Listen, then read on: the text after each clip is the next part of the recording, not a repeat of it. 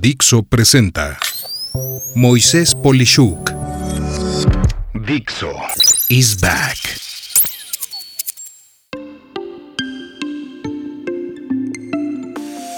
Amigas, amigos, un gusto estar con ustedes, como siempre en el podcast, y en esta ocasión tenemos una entrevista increíblemente interesante de una persona muy interesante y una compañía igualmente interesante.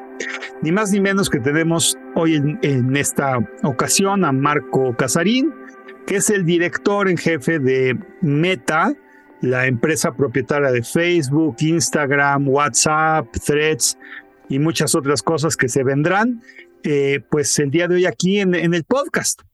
Y bueno, Marco, de verdad, eh, un gusto, un gusto también decirles amigos que tengo el privilegio de conocer a Marcos, si la memoria no me falla, por ahí de 1993 o 94, cuando eh, pues él estaba en una empresa igualmente importante, haciendo cosas sumamente fuera de la caja o ni siquiera preguntando qué es una caja.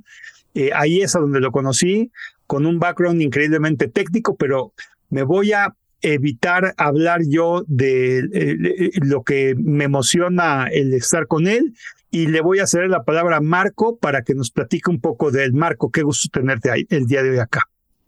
Moisés, gracias en verdad por, por la calidez en tus palabras y, celebrar con esta eh, conversación estos años de, de, habernos conocido, en efecto, y, y en verdad honrado estar contigo el día de hoy eh, y con tu audiencia. La verdad es muy, muy interesante. Como tú ya mencionas, hoy mi rol es el Country Director para Meta en nuestro país. Y si quieres compartir un poquito más sobre mí, vamos para adelante. ¿eh? Entonces, en efecto, soy una, persona que ha tenido una amplia diversidad de oportunidades para desarrollar habilidades a lo largo de mi carrera profesional. Eh, soy una persona que laboro y trabajo eh, desde muy, muy joven. Estamos hablando de prácticamente desde mis 15 años. Tengo actividades laborales en las cuales he incursionado en las partes de comercio, en las partes de manufactura, en la parte de servicios. Pero creo que una de las etapas más relevantes fue precisamente cuando incursioné ya en las áreas, empresas y organizaciones de tecnología e innovación tecnológicas, eh, porque creo que han sido uno de los grandes motores para lograr la, democratización de las oportunidades en el mundo, ¿no? Mucho hablamos de la democratización de la tecnología, pero poco hablamos de cómo la tecnología se ha dedicado a pluralizar las oportunidades, a permitir que más gente en menos tiempo pueda tener de alguna manera eh, un margen competitivo de altísimo nivel, eh, de nivel local, regional y ahora globales, ¿no? Entonces, pues eso es un poco sobre mí He llevado la oportunidad también de eh, llevar operaciones de empresas de tecnología en su momento, eh, México, Puerto Rico, Virgin Islands, algunos proyectos por ahí en Malasia, Singapur y previo a volver a mi país eh, representando a Meta, también estuve en Sudamérica, en Colombia. Así que es parte de esa trayectoria, Andrés. No, claro, eh, trayectoria que hemos seguido con mucho cuidado, tal vez cosas que Marco no menciona que tengo que decir porque se tienen que mencionar, es que en todos los equipos en donde Marco ha participado, puedo asegurarles que son equipos que se han vuelto de alto desempeño, y no solamente por la capacidad de ejecución de Marco, sino porque eh, genera una vibra muy atractiva para sus, eh, digamos que, eh, subordinados. es divertido trabajar con Marco, pero eso no quiere decir que sea un relajo. En pocas palabras, hay resultados, pero también hay diversión. Eso es algo que yo aprendí muy, muy de joven y me encantó tanto que lo adapté como un modelo de liderazgo que traté humildemente de clonar, no me salió igual, pero verdaderamente ha sido muy divertido, Marco. Y muchas felicidades eh, por eh, actualmente estar en meta.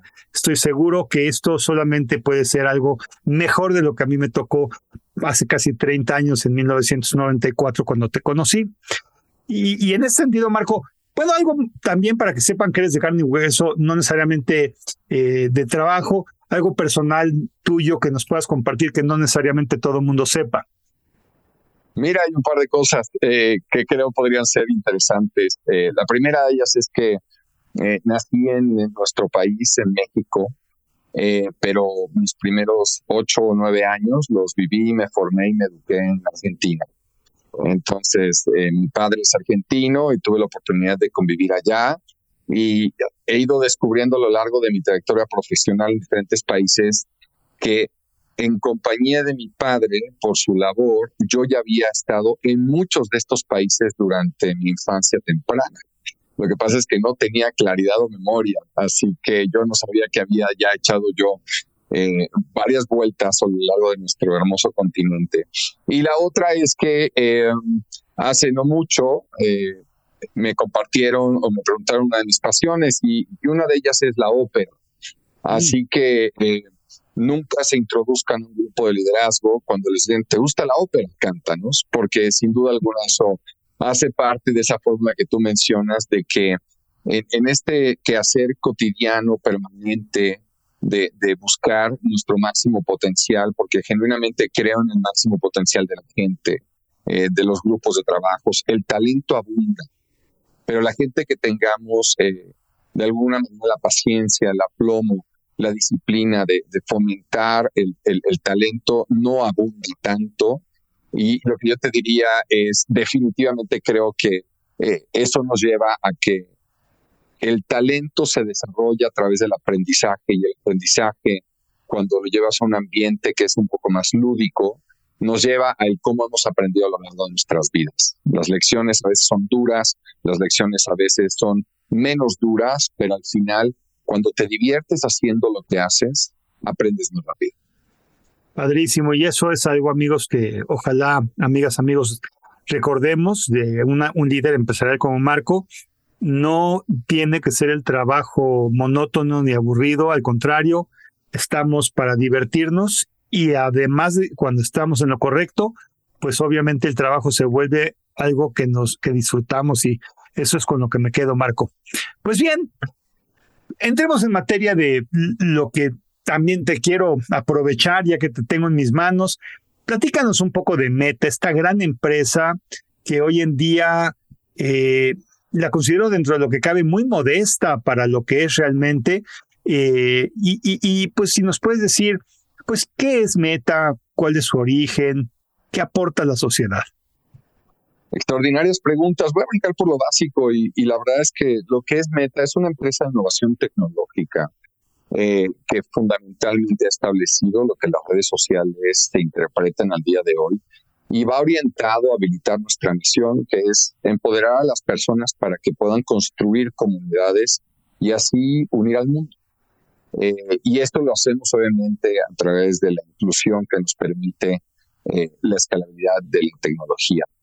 El origen de la compañía es prácticamente el lanzamiento de nuestra primera aplicación del ecosistema actual que es Facebook en el 2004, que cambió la forma en que la gente se conectaba. Ya posteriormente, en el 2011, se lanzaron servicios de comunicación como Messenger. De ahí, en el 2012, adquirimos una plataforma extraordinaria que es Instagram, gran fuente de inspiración y de creación de valor al día de hoy, al igual que Facebook. Después, en el 2014, la compañía adquiere WhatsApp y Oculus, donde definitivamente maximiza y masifica eh, no solamente lo que implica hoy la colaboración y la interacción de la gente a través de redes sociales y mensajería instantánea, sino que también estamos hablando de la creación de la siguiente generación de interacciones entre las personas, donde ya la realidad aumentada y la realidad virtual empiezan a tener vigencia. Y en el 2021 lo más reciente es que renombramos nuestra compañía a lo que hoy conocemos como Meta, que refleja mucho más lo que hoy somos como ecosistema de plataformas y lo que estamos construyendo en un corto, mediano y largo plazo. La aportación de, Meta, eh, Moisés, es uno de los grandes elementos de inspiración, responsabilidad en mi día con día, eh, dado que al día de hoy este ecosistema de plataformas permite la interacción constructiva, propositiva, inclusiva escalable, vibrante de miles de millones de personas en el mundo. Cuando nosotros hablamos de que más de 3.8 mil millones de personas mensualmente se apalancan y utilizan sus plataformas estamos hablando de magnitud de orden gigantesca. Y esto lo que hace también es que da empoderamiento y da voz a la gente, a los sectores, a los grupos de personas que probablemente están subrepresentados o son más vulnerables, por ejemplo, los pueblos originarios o eh, la comunidad de mujeres o la comunidad LGBTQ, en los cuales definitivamente son parte integral de lo que hacemos, cómo lo hacemos y el impacto que tenemos en la gloria de, la sociedad. Así que eso es parte de lo que integramos. Y algunos de, los números que te mencioné, podemos decir que definitivamente operamos en más de 150 países y que esta comunidad vibrante de 3.8 mil millones de personas que ha ido creciendo conforme a los resultados que ha compartido Mark Zuckerberg este, en los últimos resultados de julio del 2023, ¿no? Sigue creciendo y sigue vigente. Por lo tanto, eh, lanzamientos de tecnologías innovadoras como los Threads nos han hablado de más de mil millones de usuarios ¿no? en este reporte de julio del 2023. Así que estamos enfocándonos en hacer más efectivo, más eficiente hacer este ecosistema de plataformas todos los días. No, claro, y ahorita que mencionas los números y que afectan a 3.8 mil millones de personas, digo, no hay país en la Tierra que tenga tanta gente, serían el país más grande que existe en el mundo, si es que hablamos de usuarios, de personas, ¿no? Y obviamente, digamos, eh, podemos decir que esto es paralelo en todas sus plataformas, o sea, Facebook, WhatsApp, Instagram, Threads, más o menos tienen cantidades de qué tipo si tratáramos de ver la cantidad de usuarios y sobre todo también algo muy importante, Marco, porque tú eres de formador de ecosistemas por naturaleza, la empresa en la que estás igual. Eh, me imagino que hay todo un ecosistema de socios de negocio que trabajan para Meta o gracias a Meta, ¿no? Entonces, si nos puedes platicar un poco de esos números, sería muy interesante. Mira, eh, el 3.8 mil millones está compuesto de la combinación de las plataformas y lo que sabemos es que existe una gran incidencia en el uso de múltiples de ellas al mismo tiempo por parte de los usuarios que han creado esta gran comunidad entonces yo diría, más de 3 mil millones se conectan mensualmente de forma activa a Facebook. No compartimos cifras abiertas de WhatsApp o Instagram, pero el pensar que en cuestión de pocas semanas o meses reportamos que ya para julio hay una comunidad de Threads, que es una plataforma prácticamente nueva e innovadora para el ecosistema de Meta, ya tiene mil millones de usuarios, habla del nivel de servicio y utilidad que tiene esto, eh, estas plataformas para interactuar, para compartir ideas, para unirse en causas sociales, para generar y aterrizar proyectos de negocios, para habilitar lo que es el comercio al descubrimiento, el comercio conversacional, etcétera. Y seguramente a lo largo de nuestra conversación iremos compartiendo algunas cifras muy interesantes, Moisés, eh, como tal. Ahora, la riqueza de esto es la conexión que existe entre las personas que generan una comunidad con un propósito típicamente que tiene un interés común, que es tan diverso como amplio el espectro de las personas que participan eh, en, nuestros, en nuestras aplicaciones. Y lo que diría es que hay más de 200 millones de negocios en el mundo que usan nuestras aplicaciones cada mes, donde de alguna manera construyen sus escaparates virtuales para que sus marcas, sus productos, sus servicios sean descubiertos por el resto de la comunidad. Y algo muy interesante es que un poco más del 40% de la gente que interactúa con nuestras plataformas pertenece a algún grupo o comunidad, por hablar solamente de Facebook. Y esto habla de que esta gente también es muy adepta y está abierta a que estas marcas, productos, servicios se activen directamente en estas comunidades y grupos si aportan valor a aquello que los integra y aquello que es el propósito por el cual decidieron compartir su experiencia con la gente. Así que ahí es cuando entra la palabra que decía, no solamente es creciente, sino que es vibrante el ritmo de cambio y el ritmo y las formas de uso que la gente ha encontrado, las empresas, los gobiernos, la academia, los intelectuales, los influenciadores, los creadores, entre muchas otras categorías, le dan cada día a la combinación de nuestras plataformas. Qué padre, Marco. La verdad es que yo, pensando en lo que estabas comentando, eh, me dejo pensar en que de veras hay un, un, un, un parteaguas en las épocas de cómputo, ¿no? Y uno es antes de Meta y después de Meta, ¿no? Eh, y antes de estas plataformas. La verdad es que yo creo que muchas personas que nos escuchan hoy en día eh, nacieron ya viviendo esto como un hecho. Pero los que venimos de tiempo atrás y que no teníamos este tipo de plataformas, amigas, amigos, era mucho más difícil hacer negocios, era mucho más difícil conectarte con gente. Eh, ha habido una explosión de interacciones y de conectividad eh, gracias a este tipo de plataformas. Y yo diría que hay cuatro formas de hacer las cosas, ¿no? Hacerlo correcto de forma incorrecta, hacerlo correcto de forma correcta, hacerlo incorrecto de forma incorrecta y hacerlo incorrecto de forma correcta. Yo diría que ustedes son de los chicos buenos que hacen lo correcto de forma correcta, porque a mí como usuario de su misma plataforma, y lo tengo que confesar como tal, de varias plataformas, a mí sí me ha cambiado la eficiencia operativa. Y yo creo que esto es un parteaguas también en, en todo lo que hacemos por la facilidad y todo lo que nos ofrece las, las distintas plataformas. Y en este sentido, Marco, precisamente yo quisiera entonces hacer una pregunta dramática que me encanta hacer, que es un ¿qué pasaría si? ¿Qué pasaría si Meta, con todas sus plataformas actuales, de golpe dejara de existir? Eh, yo sé que esto es irreal desde el punto de vista de, lo que vivimos, eh, pero pensemos por un instante que desaparece y además desaparece súbitamente. Eh, ¿Qué impacto, cómo se afectaría el mundo con base en esto? Mira, yo creo que esto sería como hablar que de un segundo a otro perdiéramos una de las cajas de resonancias más importantes en lo que es la construcción de las conexiones entre las personas.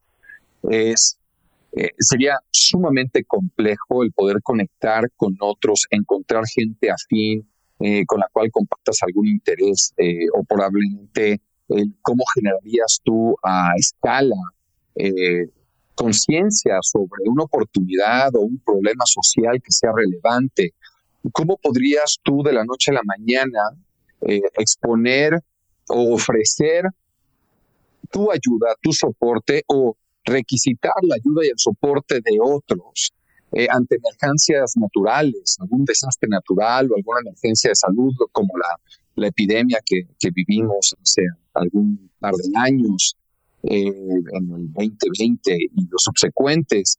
Eh, ¿Cómo podrías ofrecer un espacio para que las comunidades vulnerables tengan la misma capacidad de empoderarse, y compartir y se sientan seguras, incluidas y representadas. Eh, y de hecho algo que es muy, muy interesante lo que está pasando es este, cuando tú hablas de plataformas como las que hoy tienen Meta, eh, donde el contenido multimedia, los Reels, por ejemplo, tienen una exposición de más de 200 mil millones de reproducciones en un día, ha permitido el auge de los creadores, que en gran medida es gente que se forja un porvenir, un futuro, y se procura una vida a través de vivir en sus pasiones, ¿no? A través de aquello que les da sentido a su día con día. Y perderíamos eh, de la noche a la mañana, de un segundo a otro, eh, algunas de esas capacidades. Y creo que una de las grandes y de las más importantes después de lo que es eh, el poder conectar y encontrar a otras personas y tener interacciones de valor, sería la de la gran limitante de poder emprender. Emprender una idea, emprender un modelo de negocios, emprender un nuevo modelo de pensamiento, emprender un nuevo modelo educativo. Emprender sería la palabra que yo creo que se vería más limitada, porque estaríamos probablemente mucho más aislados y con muy pocas capacidades de poder extender lo que hoy está en caja de resonancia permite en la comunidad y en las personas, que es el ecosistema de aplicaciones.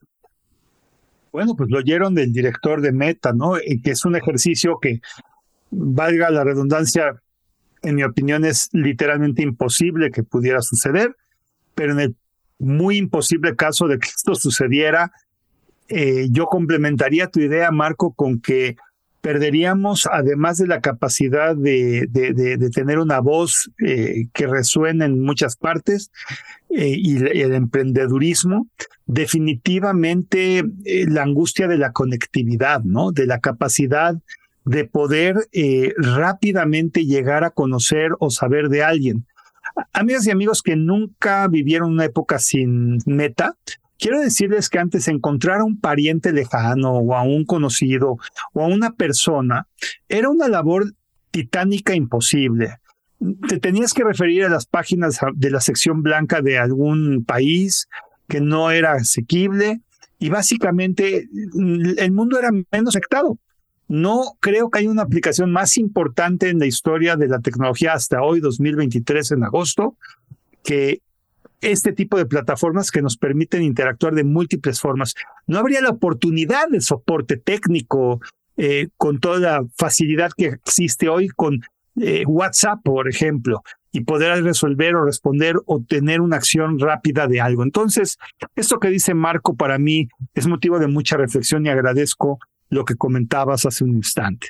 Y bueno, eh, obviamente, pues como cualquier cuestión, ¿cuáles serían yo trataría de pensar en los principales desafíos que enfrenta Meta en el mercado mexicano y cómo los estás abordando hoy en día en pleno agosto de 2023. Extraordinario tema porque definitivamente conecta con lo que hemos hablado alrededor del propósito, la misión, qué es Meta, eh, qué podría suceder en el escenario hipotético, ¿no? De que de un momento a otro no existiera y el impacto que tendría. Y yo te diría, la, la preferencia de pensamiento que tengo cuando pienso en los retos es la gran oportunidad que está detrás de cualquier reto. Por lo tanto, yo diría, voy a dividirlo en lo que es el corto y el largo plazo. En el corto plazo, como sabes, en Meta, eh, a partir de finales del 2022 y los comienzos del 2023, Trabajamos en redefinir nuestra organización para podernos enfocar en aquello que mayor impacto tiene. De alguna manera agrupamos nuestra inversión, nuestro foco, nuestra energía para poder invertir más del 81% de los recursos que tenemos como compañía en aquello que significativamente puede enriquecer la experiencia de esta gran comunidad de 3.8 mil millones eh, de usuarios a, a, nivel global y mensual.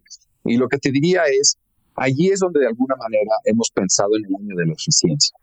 Y en este año de la eficiencia, cuando yo lo traduzco a México, eh, pienso en cómo lograr apoyar que el mercado mexicano, los usuarios que están en la plataforma en México, eh, puedan tener un crecimiento en forma eficiente y efectiva. ¿Por qué?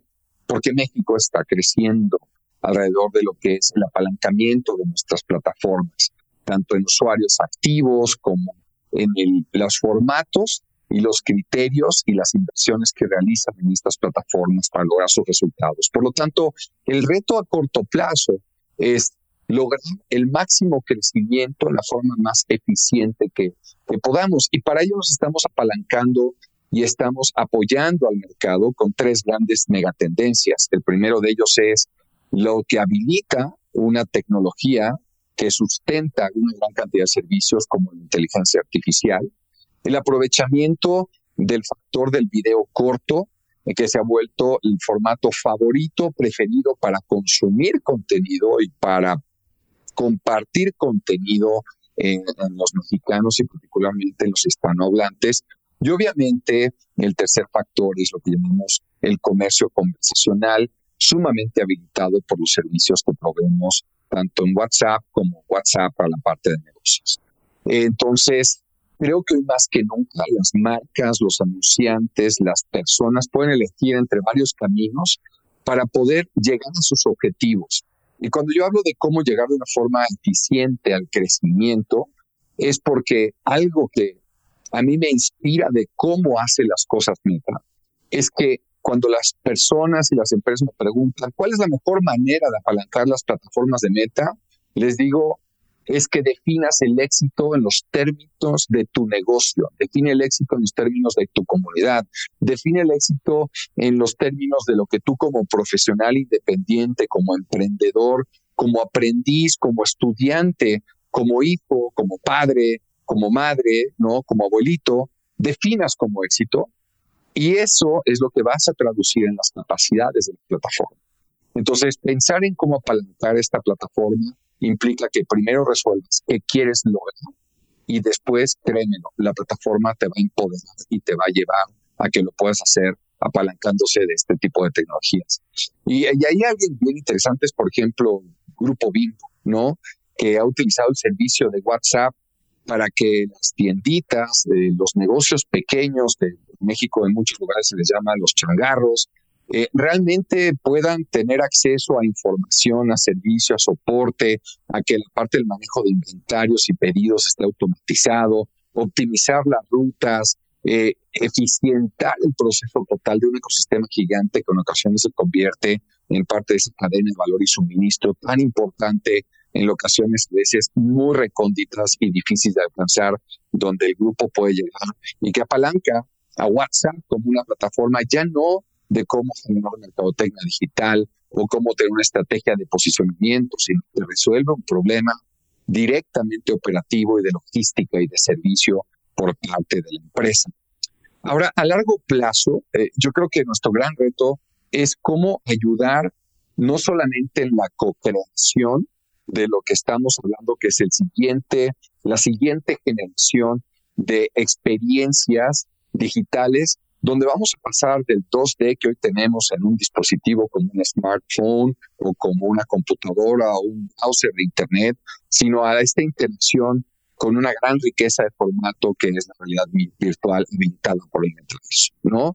Y allí es donde definitivamente yo te diría, a largo plazo tenemos que lograr que la inteligencia artificial, que va a permitir servicios de traducción en simultáneo de múltiples lenguajes, donde vas a poder tener eh, una reunión virtual con avatares, pero que no puede dejar fuera la experiencia en 2D que puedes tener con una persona que tiene probablemente una cámara.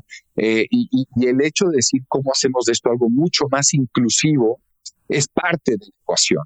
Y lo que te compartiría es que por eso nosotros, por ejemplo, hemos invertido en un programa espectacular que se llama MetaBoost para comunidades indígenas, donde estamos desarrollando habilidades digitales eh, para gente que pertenece a pueblos originarios. Lo estamos haciendo en idiomas y lenguajes autóctonos de diferentes, eh, eh, de diferentes historias.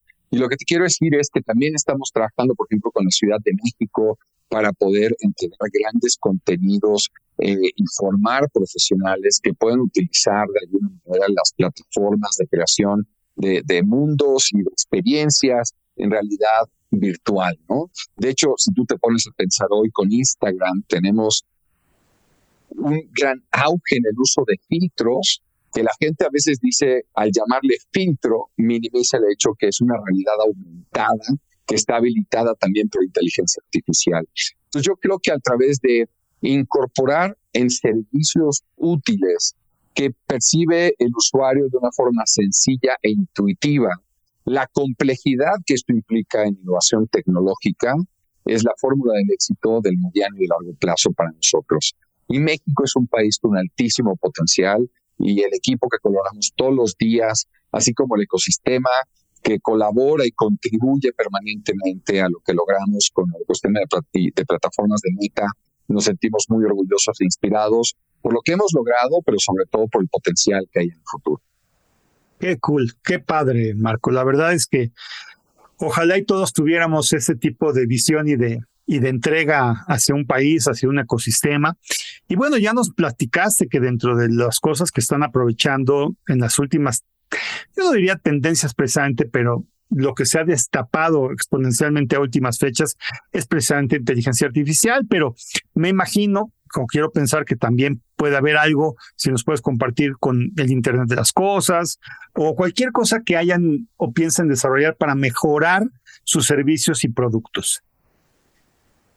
Mira, aquí acabas de mencionar algo, ¿no? Que es que se ha visibilizado y se ha hecho masivo el conocimiento de algunas tecnologías que siendo tú una persona con, déjame ponerlo así, con la historia y, siendo un factor clave en el cambio y la comunicación de cómo evoluciona la tecnología, Moisés, porque tengo que reconocerte sin duda, eh, y eso es parte de la de la emoción de estar hoy aquí contigo y compartir esta conversación es lo que tú has contribuido y lo que tú conoces a profundidad que ha formado esta industria de innovación y tecnología a lo largo de, de varias décadas. Diría, la verdad es que cuando tú piensas en meta y el uso de inteligencia artificial, hay que entender que eso viene en el menos antiguo de los casos, ¿verdad? Desde el newsfeed en el 2006, ¿no? Donde utilizamos ya el aprendizaje automático para impulsar nuestras aplicaciones, incluido nuestro sistema de anuncios o publicidad digitales. Desde el 2018 hemos invertido ya 90 mil millones de dólares eh, en capital para poder construir mucha de la infraestructura e innovación que nos va a permitir acelerar exponencialmente las herramientas y los servicios que esperamos que la inteligencia artificial nos permita liberar. Y aquí hay algo importante porque estamos invirtiendo otros 30 mil millones de dólares este año para continuar acelerando nuestra capacidad eh, en servicios habilitados por inteligencia artificial. Entonces, mira, rápidamente, hoy Facebook e Instagram están pasando de un enfoque eh, de personas y cuentas a mostrar contenido relevante a través del uso de inteligencia artificial. Es que nos volvemos pertinentes, oportunos, ¿no? Y relevantes. Por darte una idea, gracias al uso de la inteligencia artificial, se ha incrementado hasta en un 7% el tiempo que los usuarios invierten en nuestras plataformas, que eso ya es hablar de un incremento en eficiencia del 7% solamente, ¿no? En, en, billones de personas utilizando la, plataforma eh, como tal. Desde que lanzamos Reels, las recomendaciones de la inteligencia artificial han derivado en un incremento del 24% del tiempo que la gente y los usuarios dedican a Instagram. Y estamos hablando de que hoy Reels ya son 200 mil millones de producciones al día y que en muy pocos meses desde su lanzamiento, eh, ya tres cuartas partes de los anunciantes utilizan Reels dentro de, sus herramientas de, posicionamiento y mercadotecnia digitales. En el 2022 hicimos inversiones significativas eh, lo que te podría decir es que cuando nosotros hablamos de nuestros resultados en el cuarto trimestre del 2022, solamente por el uso de la inteligencia artificial en nuestra plataforma, los anunciantes y las empresas o personas que invierten en sus marcas dentro de nuestra plataforma vieron un incremento de hasta el 20% en las conversiones que esperaban de sus campañas. Y una de estas inversiones, perdón. Muchísimo, digo. Exactamente. O sea, 20% simplemente porque mejoramos el algoritmo y la inteligencia artificial que habilita el que sea oportuno, pertinente, relevante el tipo de contenido que la gente explora, ¿cierto? Y fíjate que una de las herramientas más interesantes aquí es que Advantage Plus, ¿no? que se basa en nuestras plataformas y es algo que se apalanca en varios de los servicios, diría, antes el proceso de creación de anuncios en la plataforma implicaba por lo menos 11 eh, decisiones en su configuración manual y hoy la reducimos a dos. Y la gente me dice, oye Marco, ¿y eso es bueno o es malo? Bueno, primero de 11 a 2 siempre es mejor pero eso no reduce el nivel de complejidad de la campaña que creas, porque podemos tener hasta 100 combinaciones diferentes que la inteligencia artificial le ayuda al profesional de mercadotecnia o al emprendedor que quiere hacer campañas y mercadotecnia digitales, ¿no? Eh, la verdad es que le permite tener una mayor eficiencia y eficacia y garantizar de alguna manera un mejor rendimiento de su inversión a los resultados que quiere. Y Advantage Plus, por ejemplo, nos permitió que haya un incremento del 32% en el retorno de la inversión en anuncios, eh, simplemente por tener Advantage Plus. Si eso lo pones en lo que, incrementamos 20% en las conversiones, 32% en el retorno de inversión del anuncio que para los tecnócratas se llama ROAS, y después un 17% en el CPA, es que el producto de inteligencia artificial ha potenciado la capacidad de todas las personas que se apalancaban en nuestras plataformas antes, ¿no? Y es por eso que, por ejemplo, Advantage Plus se ha convertido en una de las plataformas de mayor crecimiento, uno de los servicios de mayor crecimiento de nuestras plataformas, eh, por, y se ha multiplicado por siete en los últimos seis meses. Porque esa es la dimensión donde estamos, ¿no? Qué bruto. No, bueno, amigas y amigos, y si tratamos de entender los números que nos está reflejando Marco, eh, estamos entendiendo que el costo de oportunidad, o sea, la siguiente alternativa, en caso de que no tuviéramos esto, es perder 30% de ingresos. Es una locura. O sea, el que no, el que no tenga esto, el no, tener esto, para cualquier empresa, imagínate perder la tercera parte de lo que podrías haber ganado y que ya estás ganando gracias a lo que una plataforma te ofrece. Eso es simplemente espectacular. Y, en ese orden de ideas, Marco, y muchas gracias por tus palabras también, para mí me honra mucho que venga de, alguien como tú. Eh, bueno, eh, una realidad es eh, que en el mercado cada vez hay más competencia y esto lo experimentan todos. parte buena es que compañías como la, tuya han democratizado o han aplanado el mundo para toda empresa que tenga algo de creatividad y de ganas de hacer las cosas para que no sea económicamente un impedimento el poder hacer eh, campañas, anuncios, eh, eh, soporte, etcétera. Pero Obviamente, pues eso también abre un mercado más competitivo, lo cual es muy bueno, hay más opciones. ¿Cuáles son las ventajas clave que distinguen a Meta de sus competidores en este sentido? Mira, lo primero es que Meta es un ecosistema de plataformas que interactúan entre sí, lo cual te permite tener una flexibilidad alrededor del qué quieres hacer y plasmarlo en una serie de servicios que te van a permitir hacerlo de una forma que se optimice a lo largo del tiempo. Entonces, Meta es un ecosistema de plataformas y tecnologías que te van a permitir lograr el resultado que quieres como individuo, negocio o institución, ¿ok? Y la tecnología no va a ser de alguna manera tu área de foco. Tu área de foco es que define el éxito para ti, ¿no? Entonces, cuando tú piensas que tú puedes tener un Reels que vayas a los usuarios de Instagram en una geografía, pero a su tiempo esa campaña esté optimizada también para los usuarios de Facebook en ciertos grupos o comunidades, o que tienes la flexibilidad de tener un video corto o tener un video en vivo con Watch, o tienes la capacidad de hacer un video largo. Eh, como creador, por ejemplo, eso te permite tener una amplitud y una latitud gigantescas para que tu contenido, tu mensaje, tu marca, tu producto sea descubierto por las audiencias y las comunidades que activamente participan en el día con día a través de interacciones. Yo te diría, es que la época de la búsqueda ha pasado y hoy la gente descubre a través de la interacción con otras personas aquello que quiere o aquello que necesita. Y esa es la gran diferenciación que pone Meta en la mesa. El ecosistema, la amplitud de formatos, la amplitud de herramientas que son sencillas de utilizar, que muchas de ellas son sin costo y que te van a permitir enfocarte en el resultado que quieres versus el enfocarte en la tecnología. Y otra parte es que una industria de innovación como la que tú mencionas implica que estemos permanentemente buscando el siguiente punto, el siguiente límite, alcanzando el siguiente reto para encontrar entonces qué es lo que puede ser útil y necesario en mediano y largo plazo. Y ahí es donde, por ejemplo, seguimos invirtiendo en muchas tecnologías donde la inteligencia artificial vuelve a cobrar relevancia, Por ejemplo, acabamos de anunciar hace poco Lama 2, que es el Large Language Model Meta AI, en el cual en julio 18 hablamos de que esta capacidad de manejar modelos de lenguaje muy, muy amplios, ¿no? Eh, a través de, código abierto, eh, a una gran desarrolladores para que a través del catálogo de estos modelos este, pueda generar servicios e innovación.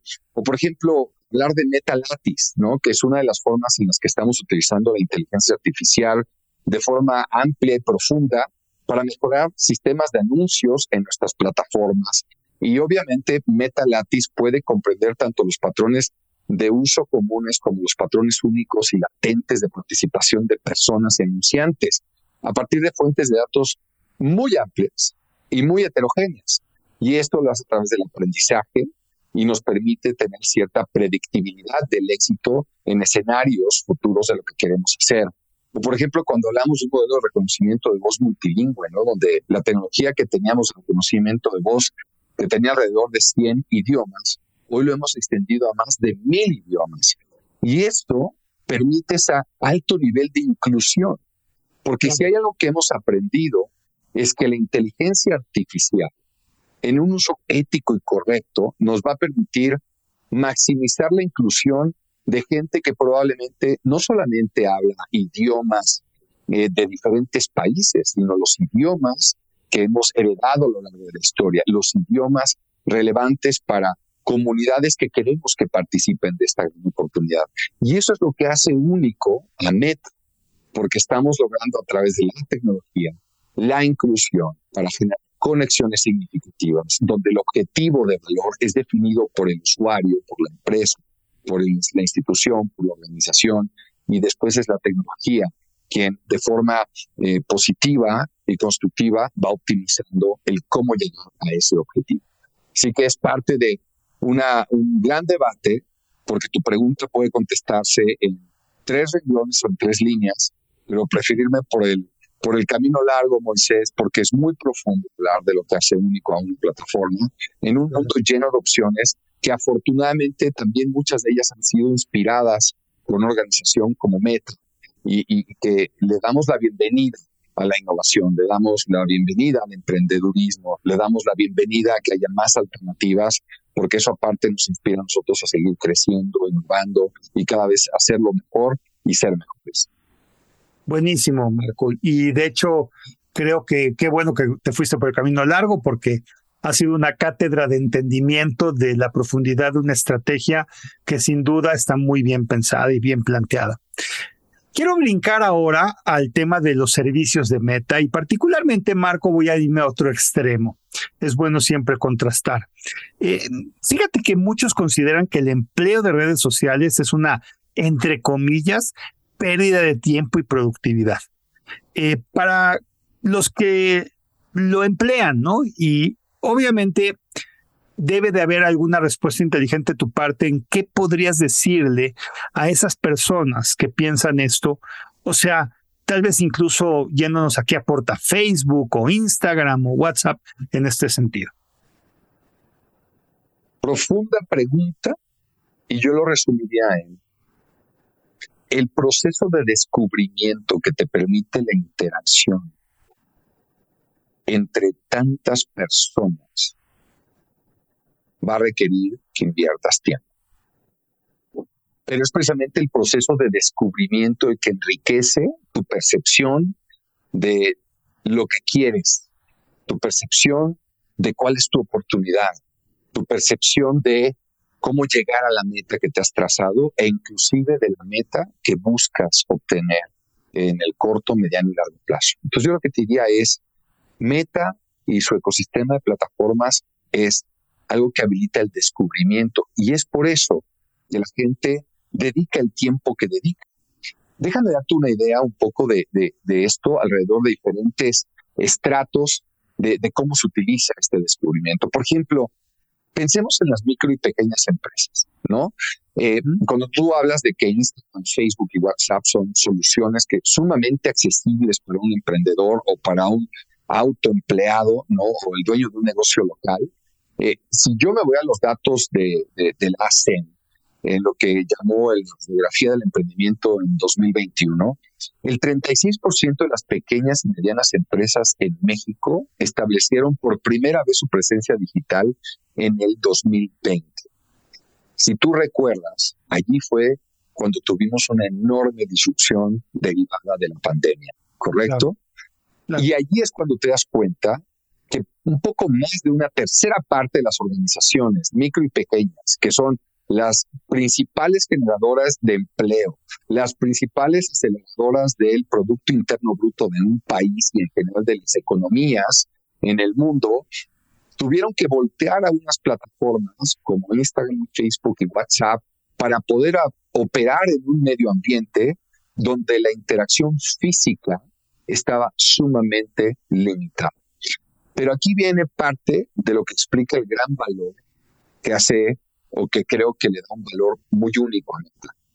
este 36% de todas las pequeñas y microempresas pudieron tener una presencia en nuestras plataformas, poder operar durante una situación de emergencia, crisis social y sanitaria, que después se tradujo en algunos casos en económica, pero el 74% de ellas las hizo sin necesitar y requerir un experto en tecnología. Por ejemplo, Selvática es un ejemplo. Es un emprendimiento oaxaqueño que se enfoca en productos naturales y genera tres empleos directos y 50 indirectos en una comunidad de pueblos originarios e indígenas de la región. Y fíjate, el 90% de sus clientes los obtienen y provienen de Facebook. Ese es un ejemplo de ello, ¿no? Ahora, el impacto en los individuos, y ahora hablemos de los creadores, y es que, por ejemplo, eh, déjame ponerte un ejemplo de una persona que se llama Su Jin Kim, que es muy conocida como Chihuamiga. Mm. Una persona que está en nuestro país, que tiene un background cultural distinto, que llega y, se convierte en una apasionada de nuestro país, de nuestra cultura, de nuestros colores, de nuestros sabores, de nuestra gente y se convierte en creadora de contenido. Es una persona que gracias a la diversidad de nuestras plataformas y formatos, videos cortos, videos largos, en vivo, Instagram, Facebook, WhatsApp, etcétera, decide adoptar el formato multimedia de mayor auge para nosotros que es Reels y ha logrado tener ya hoy un ingreso que supera, perdón, cinco dígitos en dólares. Y eso es algo que le permite formarse una vida con algo que ha sido su pasión, que en este caso es lo que ella ha experimentado vivir en nuestro país, ¿no? Eh, y, por ejemplo, el impacto por darte la siguiente orden de magnitud, tenemos programas orientados a apoyar a las comunidades y grupos vulnerables. Eh, por ejemplo, durante la pandemia, previo a la pandemia, nosotros con un programa que se llama Ella hace historia, trabajamos fuertemente al empoderamiento de las mujeres en el entorno digital y trabajamos con ellas en el desarrollo no solamente de habilidades digitales, sino también en habilidades de administración y finanzas, que eso nos permitió de alguna manera que hemos capacitado a más de un millón de, de mujeres en 38 países y regiones a través de 40 socios. Por lo que yo te comentaba anteriormente, ¿no? Metabus para comunidades indígenas, que buscamos apoyar a comunidades en Chiapas, en Campeche, en el Estado de México y Oaxaca en este momento, ¿no? Para que desarrollen una inclusión digital, habilidades digitales y aceleren su recuperación tanto económica como su crecimiento en la comunidad. Así que es parte de lo que yo te podría poner con algunos ejemplos, con algunos nombres que impactan. No, bueno, y yo complementaría esto, Marco, con lo siguiente que, acabas de comentar y que estaba pensando y reflexionando mientras hablabas. muchas personas con mente antigua, porque no voy a decir de edades, con mente antigua, dicen que hoy en día los jóvenes y en general los, los que estamos en la etapa productiva leemos menos que antes, ¿no? Y la realidad es que no es que leamos menos que antes, leemos diferente y leemos más. En pocas palabras, eh, si yo sumo todos los mensajes que te llegan, eh, mensajes en WhatsApp, lo que lees en Facebook, lo que lees en Instagram, lo que lees en distintas redes de, otros tipos, no es un libro, pero es varias páginas de un libro y al día.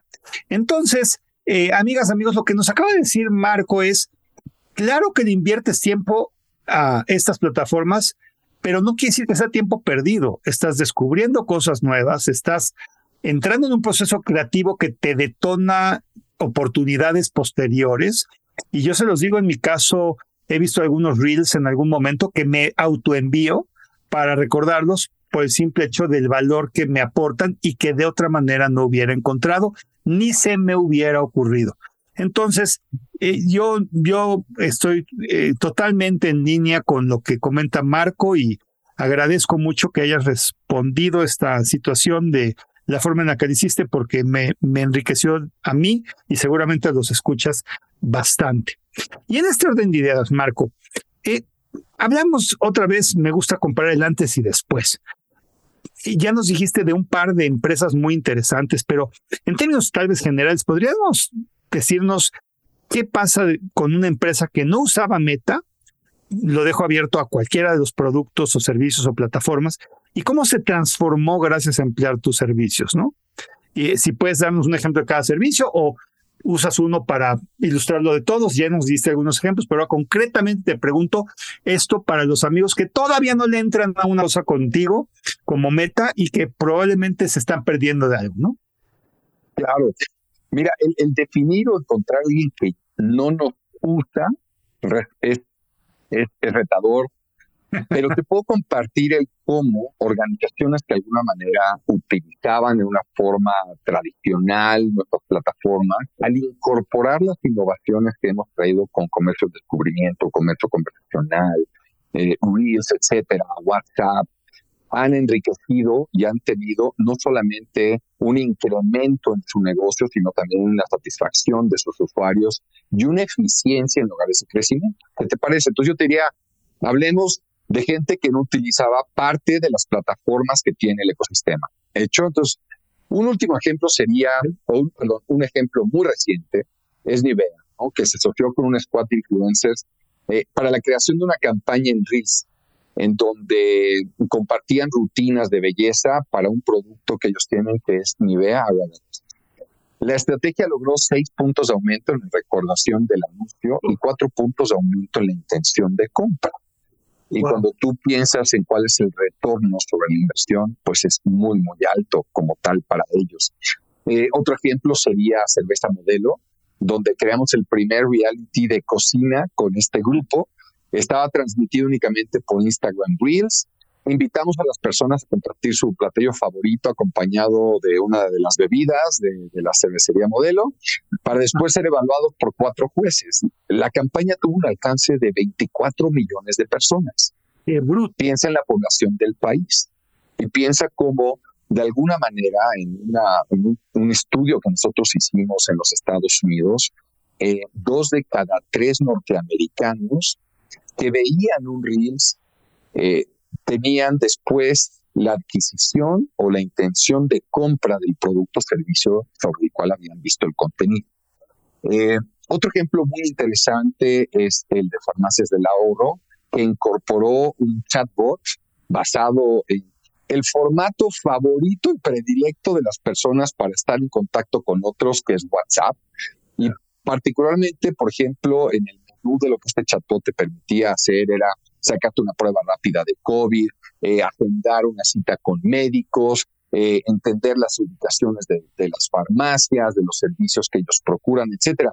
Eh, de hecho, ahí tenían, de alguna manera, podían hacer seguimiento a los pedidos o ser asistidos por pediatras, nutriólogos, dermatólogos y otros especialistas. Lo interesante es que a través de habilitar un canal tan habitual, tan sencillo de utilizar e intuitivo para la gente, ellos lograron que de cada interacción que tenían, punto 75 o de cada 100 interacciones, 75% de los usuarios utilizaran este canal para generar un pedido. Ese nivel de conversión es brutal. Entonces, si tú al día de hoy tienes una empresa, una organización, una idea, un emprendimiento, eres un creador, eres un profesional de la industria, yo te diría, mantente vigente, aprovecha el blueprint que Meta da para que te actualices, porque desde la mejora de nuestros algoritmos, la mejora de nuestras prácticas, la mejora de lo que ponemos a disposición como código abierto para lograr el media modeling mix a través de Robin o por ejemplo para que tengas mejor señales y entiendas mejor lo que está sucediendo, puedas medir y cuantificar de una forma más eficiente y efectiva lo que haces, por lo tanto lo puedas optimizar. Y la liberación de servicios nuevos como los que hemos ido hablando, pues implica una actualización permanente que si simplemente tú lo estás dejando pasar, estás perdiendo la capacidad de ser eficiente, de crecer exponencialmente y en el mediano y largo plazo estás verdaderamente arriesgándote a tener obsolescencia, ya no solamente tecnológica, sino obsolescencia en tu modelo de negocio y tu obsolescencia entre un consumidor, un usuario, una comunidad que está permanentemente evolucionando y que marca tendencias que rompen con lo anterior y fomentan una nueva, una nueva oportunidad para los que sí están atentos. No, y agregaría una pérdida de rentabilidad y un incremento de costos operativos que te pueden sacar del mercado muy fácilmente. Wow, qué, inspirador, Marco, qué interesante. Eh, Quiero cerrar esta sección con una pregunta más, que es, eh, la verdad es que, eh, digo, me has contado, cada proyecto que me has comentado ha sido fabuloso en sí mismo, pero yo te conozco y amigos, conozco a Marco, es un tipo increíblemente humano, muy, muy, muy, muy, humano. Eh, ¿Cuál ha sido el proyecto más interesante o enriquecedor para ti dentro de Meta y por qué? Seré breve, pero déjame compartirte al menos dos. Eh, creo que al momento en el cual yo me integro a Meta, en el 2020, estábamos en este proceso de pandemia, de, reinvención, de reconexión, de, ansiedad, de ambigüedad. Y, la compañía en ese momento hizo un despliegue brutal de herramientas para acercar información a, a las personas. Eh, y después, cuando surgió eh, la oportunidad eh, y la alternativa de la vacunación, también. Y no solamente lo hicimos en México, lo hicimos a nivel global. Y esto tuvo un impacto en más de 2 mil millones de personas, que pudieran acceder a información, a datos oficiales, a datos de profesionales. y también lo hicimos en su momento con utilerías interesantísimas como Fernando Vacuno, eh, que te, te permitían interactuar a través de un chatbot eh, para solicitar información, etcétera. Y creo que ese fue un momento muy importante porque es cuando todo mundo teníamos una gran necesidad de afianzar nuestro entendimiento de lo que estaba sucediendo, cómo actuar ante ellos, tener apoyo y creo que fue, déjame ponerlo así, como un faro que iluminó una caverna en un momento muy complicado eh, o iluminó muy embravecido y lleno de neblina y eso creo que es la contribución de la compañía, del ecosistema y de todos los que colaboramos con Meta directa o indirectamente. Eh, y te compartiría una muy, muy reciente que tiene que ver con, eh, tuvimos la oportunidad de colaborar con el Museo de Memoria y Tolerancia eh, para que en su exposición permanente eh, ellos enriquecieran la experiencia de aquellos que hemos tenido una experiencia profundamente reflectiva y humana eh, a través de la realidad. Y, y, lo que yo te puedo decir es, yo había tenido la oportunidad hace más de cinco o seis años de ir a esta extraordinaria exposición, este extraordinario museo. Eh, y tengo que decirlo que genuinamente para una nueva generación, que probablemente en cuanto a tiempo está un poco más alejada a los sucesos que este museo mantiene vigentes en la memoria para que nunca más vuelvan a suceder en el futuro de la humanidad. La experiencia de realidad aumentada hace que conecten eh, visitantes de generaciones distintas y vuelvan a aprender lo que probablemente yo aprendí hace cinco o seis años y ellos lo puedan aprender de hoy.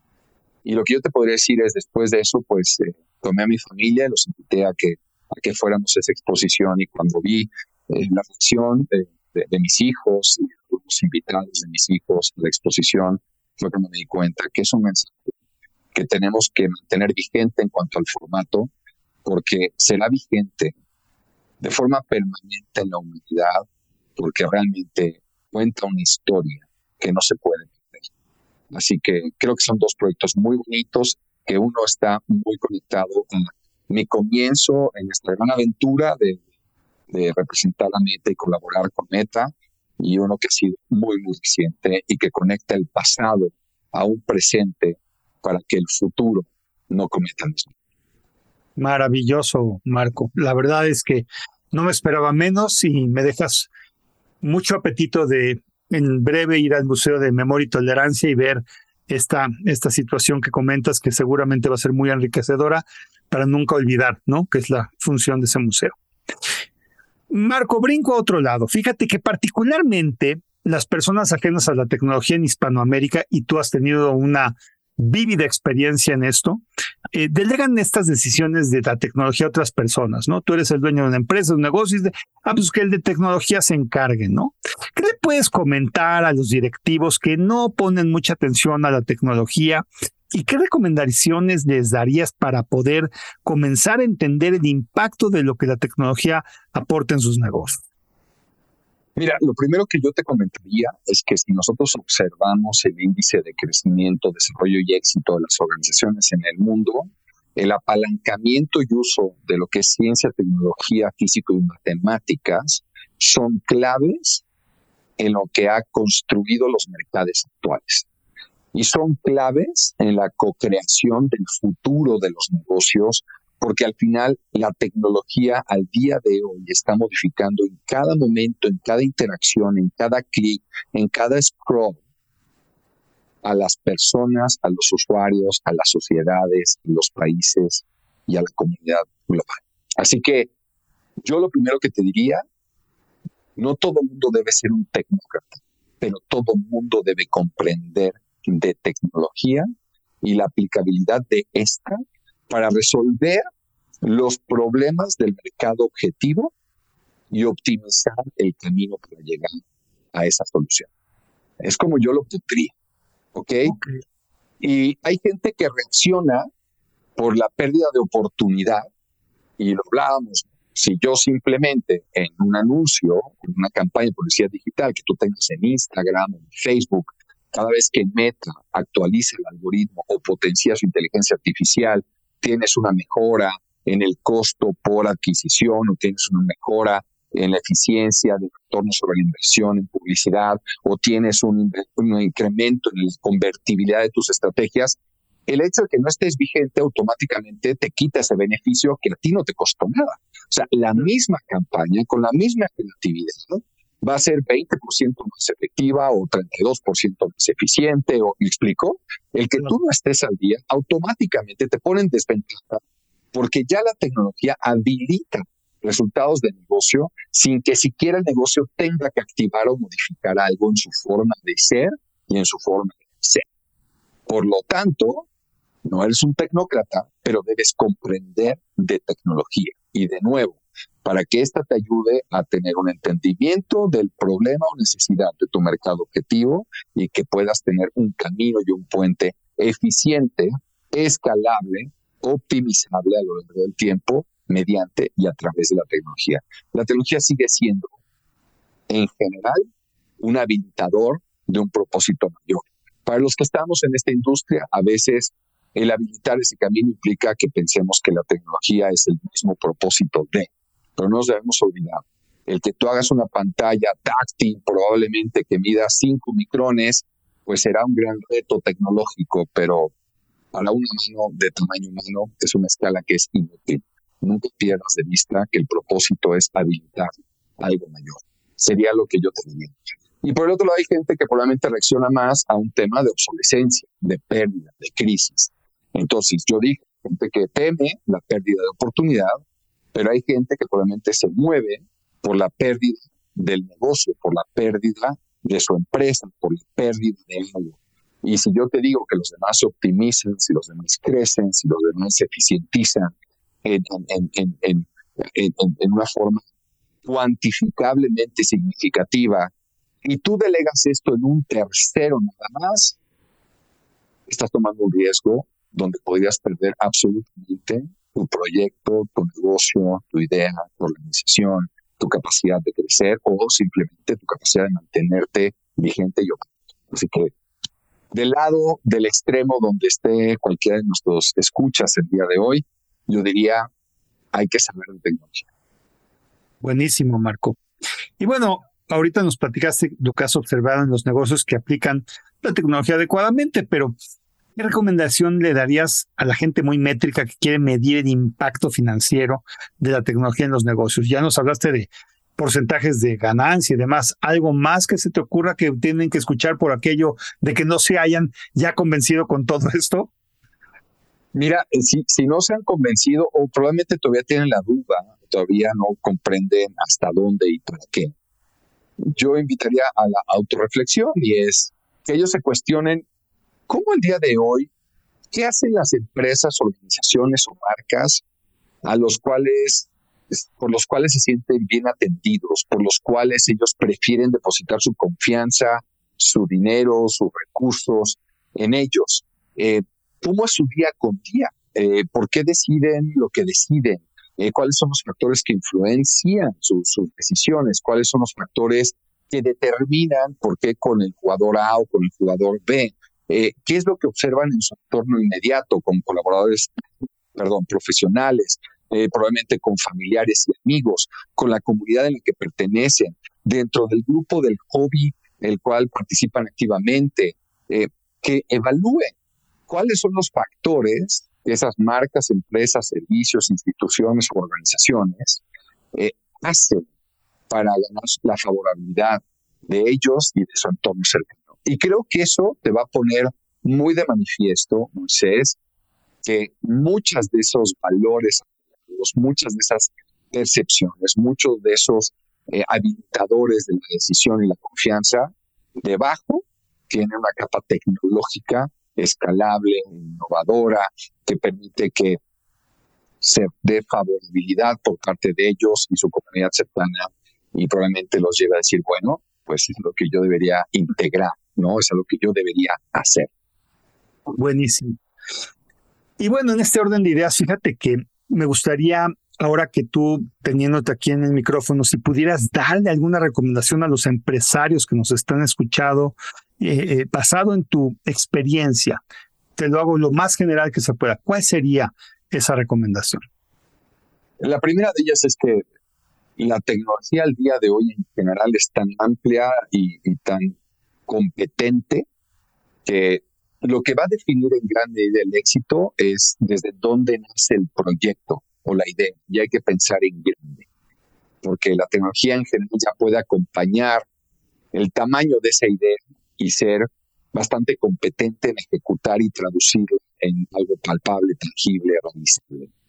Lo segundo es que el advenimiento de plataformas como las de Meta, el cómputo en la nube, el futuro en la realidad aumentada, la realidad virtual, etc., permite al empresario tener eh, como le dicen, ¿no? una caja de arena para innovar, pero aprender de forma muy rápida, muy barata, y tener una gran cantidad de información sobre lo sucedido, para entonces así tener un ciclo virtuoso de toma de decisiones, ejecución, seguimiento de ejecución, medición y volver ese ciclo.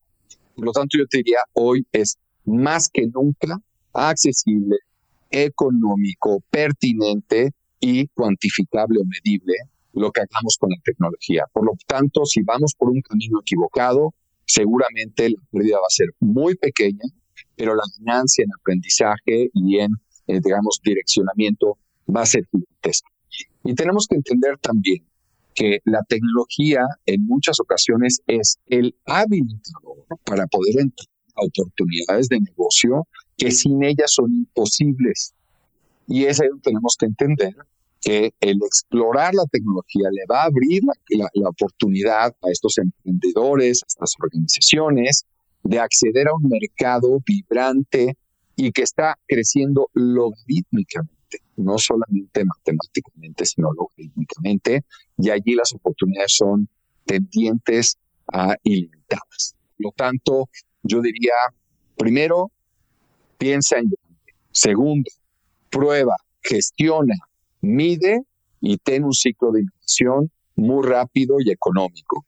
Y tercero, definitivamente, entiende cómo la tecnología te puede llevar a modelos de negocio, de monetización, de comunicación, de del propósito que tú quieras, que no puedes tener en el mundo, digamos, que tradicionalmente llamamos el brick. Y allí las oportunidades de nuevo tienden a ser ilimitadas excepcional punto y yo creo que sobre todo Marco, como todo lo que hace es muy, muy ejecutable, muy práctico, muy realizable en el corto plazo. Y me quiero otro extremo para, para tratar de ir cerrando. Si pudieras compartirnos entonces ahora, ¿cuál es tu opinión eh, sobre la peor práctica de negocios que comete un empresario de Latinoamérica en donde has trabajado? ¿Cuál sería? Lo pondría en la palabra del yo ya lo sé mm. o eso no es tan importante. y la palabra clave allí es la innovación tecnológica. Yo ya sé qué es la innovación tecnológica o es no es tan importante. Para mí es Y, no necesariamente debería o puedo referirme a un ejemplo en concreto, pero yo te diría, es lo que yo he observado de líderes de negocios de múltiples escalas, Moisés. Lo he visto suceder en multilatinas y multinacionales con alcance global. Y lo he visto suceder en micro y pequeñas empresas. Subestimar o sobreestimar que comprendemos algo que está en evolución permanente y que como tú y yo hablamos, en plataformas como las de Meta, el por qué se requiere tiempo es porque hay que permanentemente descubrir aquello que queremos, aquello que nos es útil y por lo tanto creo que parte de la fórmula del éxito es tener el camino del aprendiz, ser curioso permanentemente. Claro, claro. Y humildad del conocimiento, siempre va a haber algo diferente, innovador e interesante, ¿no? Muy bueno. Y bueno, fíjate, Marco, que el podcast, así como lo escuchan empresarios, también lo escuchan personas que tienen que ver eh, con la plataforma de la sociedad, los jóvenes.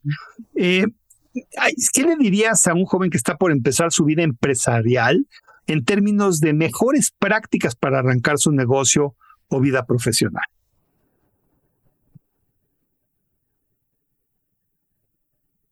Lo primero que pondría en la mesa es que el resultado de las personas no proviene solamente de las acciones, sino de algo mucho más profundo y es de tu cosmovisión y del contexto bajo el cual tú decides dentro del universo de alternativas la opción que has escogido.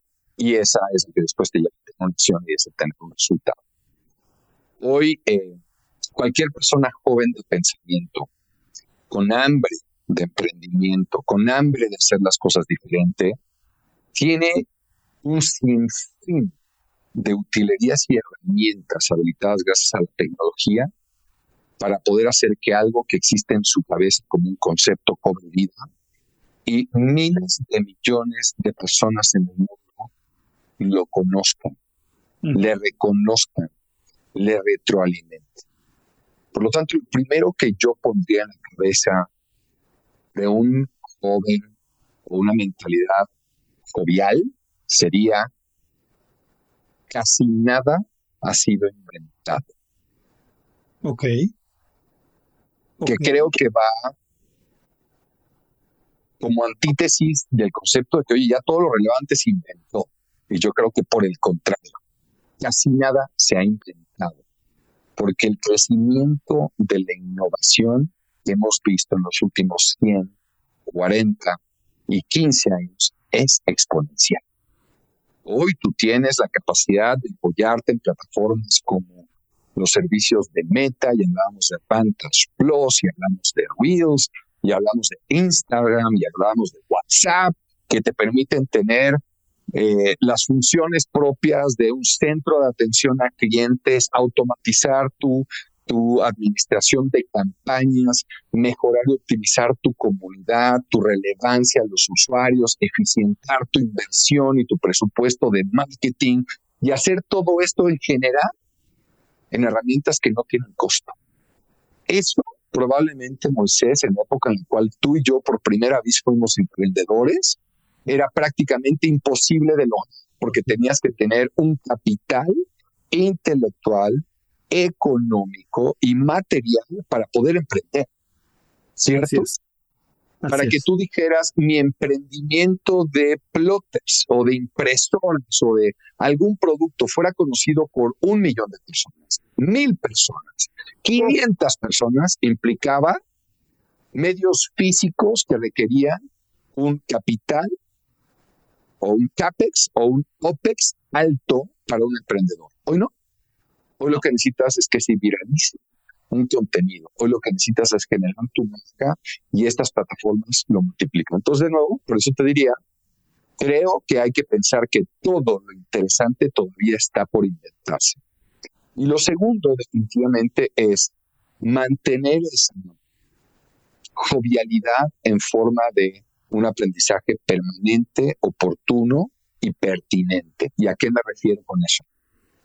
Nunca acabamos de formarnos porque todo nos da una oportunidad de descubrir y aprender cosas nuevas. Si casi todo lo interesante está por descubrirse, casi todo lo interesante está todavía por aprenderse.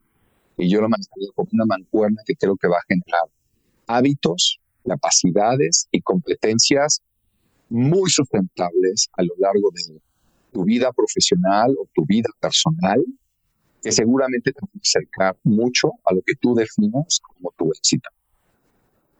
Y esto que comentas, Marco, al estar en este podcast y escucharte, se vuelve en sí mismo un conocimiento invaluable que te agradezco porque has movido prácticamente cualquier fibra de emprendimiento y de emoción del aprendizaje que una persona siempre debe de tener y ojalá muchos escuchen tu consejo porque realmente a mí me, emociona y a la vez me hace un compromiso de hacer lo que estás pregonando eh, pues diariamente, ¿no?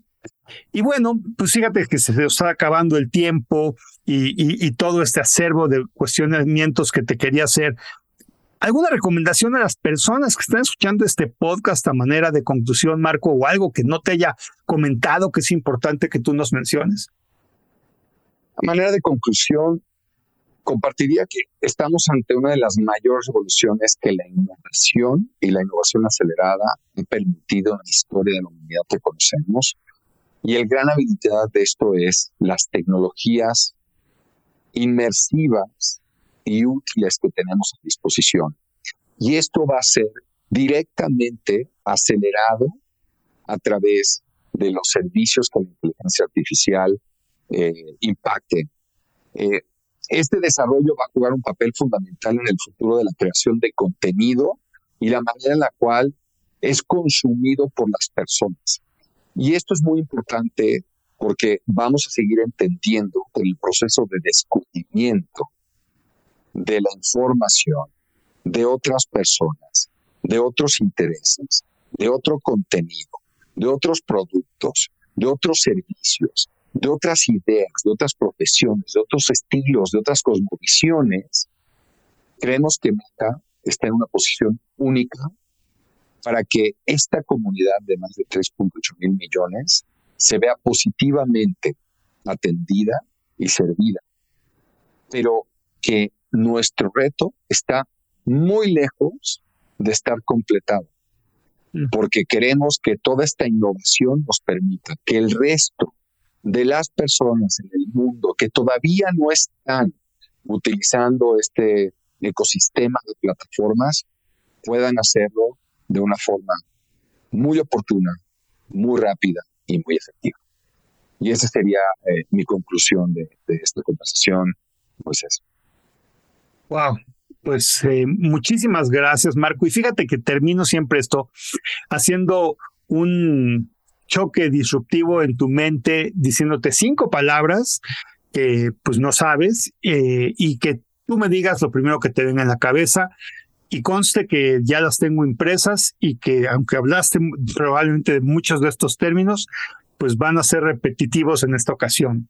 Empiezo con la primera, ¿vale? Privacidad. Un derecho. Redes sociales. Creación. Interacción.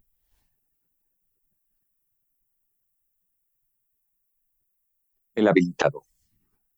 Innovación.